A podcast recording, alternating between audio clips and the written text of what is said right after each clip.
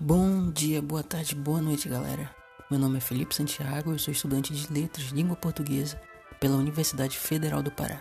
Esse é o terceiro episódio do Fábula Fundamental, um podcast que traz uma conversa rápida sobre o gênero narrativo das fábulas.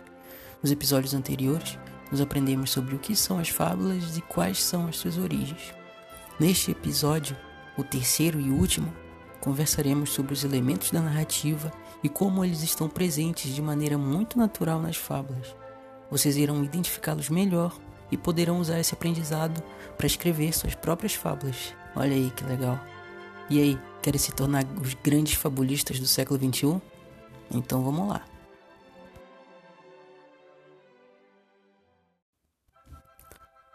Eu tenho certeza que vocês já ouviram ou até já estão cansados de ouvirem falar sobre os elementos da narrativa.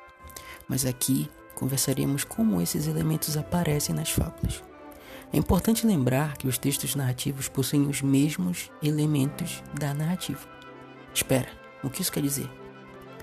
Em alguns gêneros, por exemplo, em romances, nas peças de teatro, nos filmes que vocês tanto gostam, nas suas séries favoritas da Netflix, nas histórias em quadrinho, etc., alguns elementos são mais ou menos utilizados que outros.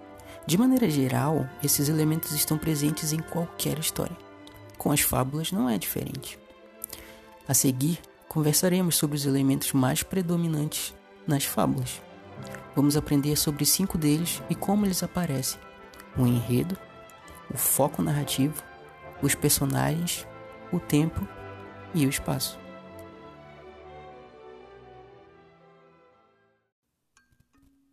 O primeiro deles é o enredo. O enredo é o desenrolar da história, onde a narrativa vai se desenvolver. Em narrativas mais curtas, como as fábulas, o enredo tende a ser menor. Pode ser percebido em três momentos principais. Então, preste atenção e anota aí. Primeiro, a introdução. É o início da história, quando conhecemos os personagens, o tempo e o espaço onde a narrativa ocorrerá, ou seja, onde tudo vai acontecer. O segundo momento é o conflito. É o problema que movimentará a história, geralmente retirando o personagem principal do conforto e o lançando em direção à aventura, a situação diferente de seu cotidiano. Por exemplo, na Lebre a Tartaruga, a tartaruga estava lá e foi desafiada a uma corrida. Então, em situações normais, a tartaruga nunca participaria de uma corrida. Mas nessa situação atípica, ela participa e em seguida temos o desfecho, o terceiro momento do enredo. É o desfecho ou o clímax. É o momento em que essa, essa aventura é resolvida ou o momento em que vemos as consequências dos atos iniciais dos personagens. Lembram daquela lição de moral? No caso das fábulas, esse desfecho vem acompanhado dessa lição.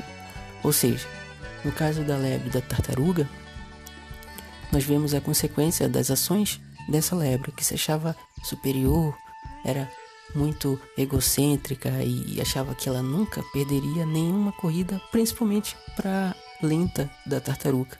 E é justamente o contrário que acontece. Ela perde. Ela jamais esperaria perder para esse animal tão lento. E a lição que tiramos é isso. Ou seja, o enredo temos a introdução, o conflito e o desfecho.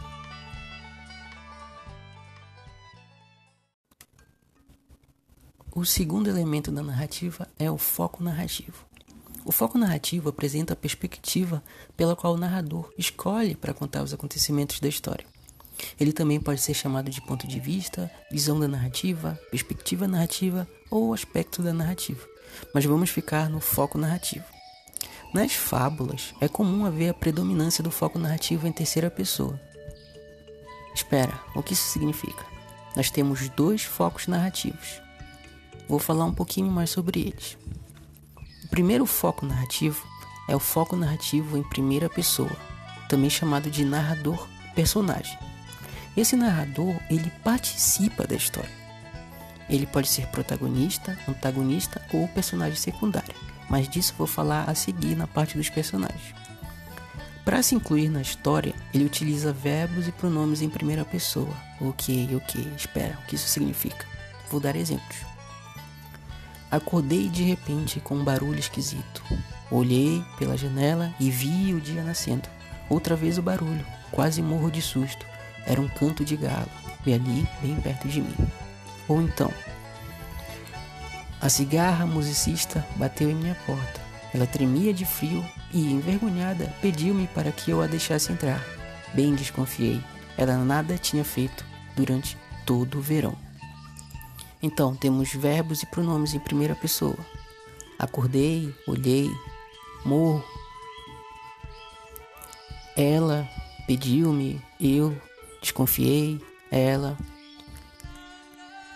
Nesse foco narrativo, o importante não é você catar as palavrinhas e olha, aqui tem um verbo em primeira pessoa, aqui tem um pronome em primeira pessoa. Não, esse não é o, o mais importante. O importante é você perceber que o personagem ele está participando da história, ok? O terceiro, o segundo foco narrativo é o foco em terceira pessoa, aquele que eu disse que é mais comum nas, nas fábulas. Ele também é chamado de narrador observador. Esse narrador não participa da história, ele apenas observa e assiste aos acontecimentos. Para isso são empregados verbos e pronomes na terceira pessoa para se referir aos personagens ou aos fatos. Certo, o que isso significa? Vou dar mais exemplos. Era uma vez uma jovem menina que vivia em uma distante vila. Ela costumava pregar peças com os viajantes. Havia uma cigarra que passou todo o verão a cantar, aproveitando os agradáveis fins de tarde, os agradáveis fins de tarde, despreocupada. Aqui, novamente, temos verbos e pronomes em terceira pessoa.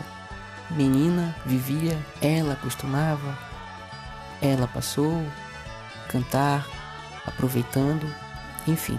E mais uma vez ressalto: o importante não é você catar essas palavrinhas no meio da história. O importante é você perceber de que forma a história está ocorrendo e, acima de tudo, de que forma essa fábula está sendo contada. Se na primeira pessoa, narrador, personagem, ou se na terceira pessoa, narrador, observador.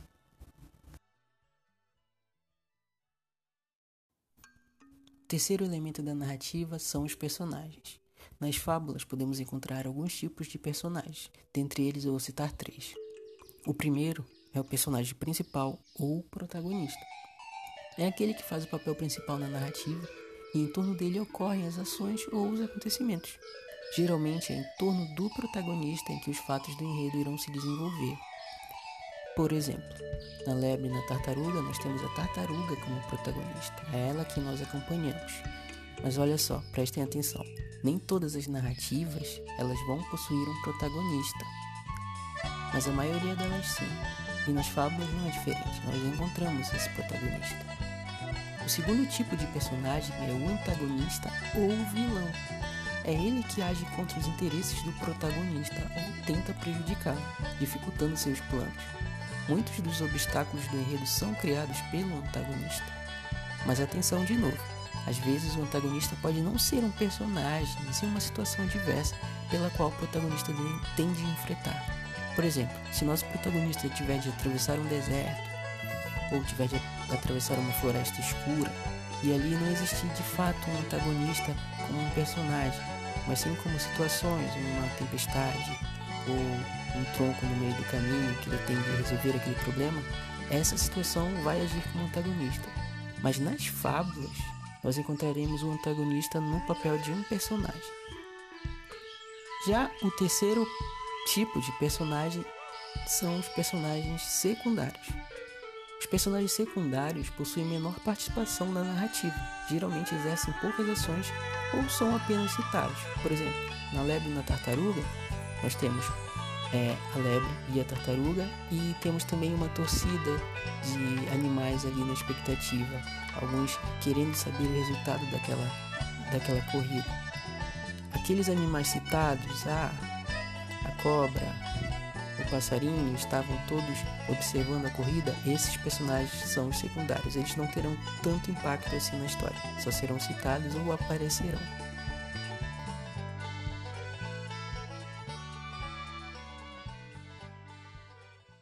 O quarto elemento da narrativa é o tempo. nas fábulas, o tempo não é precisamente definido. Expressões como era uma vez, certo dia, há muito tempo, são bastante utilizadas, pois costumam dar um caráter atemporal às narrativas. Ou seja, as histórias nunca envelhecem e por isso são contadas de pais para filhos e de avós para netos e assim sucessivamente. Ou seja, você nunca tem um tempo definido. Você não sabe se essa história aconteceu ontem, se aconteceu mês passado, ano passado ou 100 anos atrás. O tempo é importante porque é ele quem determina a ação dos personagens, quando eles estão falando, quando eles falaram, e serve para ordenar os acontecimentos de maneira cronológica, ou seja, com uma sequência linear de fatos. Por exemplo, certo dia, uma tartaruga andava tranquila quando, em seguida, decidiu que aceitaria participar da corrida. Depois disso, ou depois daquele dia, nunca mais foi desafiada. Já o quinto e último elemento da narrativa é o espaço. O espaço é o local onde essas histórias ocorrem. Determinado pelo tempo, o espaço será o local onde a fábula será desenvolvida, onde os personagens estão, os lugares físicos por onde o protagonista caminhará ou o local onde ele chegará. Embora não seja uma regra, e por isso é importante lermos com atenção cada uma das fábulas que encontrarmos, o espaço ele pode aparecer ao lado do tempo, geralmente no início da fábula. O que isso significa? Vou explicar. Certo dia, temos aí o tempo. Em um reino muito, muito distante, temos aí o espaço. Outro exemplo. Era uma vez tempo em uma pequena vila, espaço. O espaço também pode mudar, dependendo do movimento que os personagens desempenhem durante a narrativa.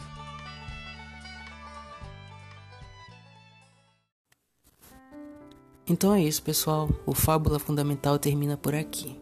Esse podcast foi fruto de um trabalho para a disciplina de Recursos Tecnológicos no curso de Letras de Língua Portuguesa da UFPA.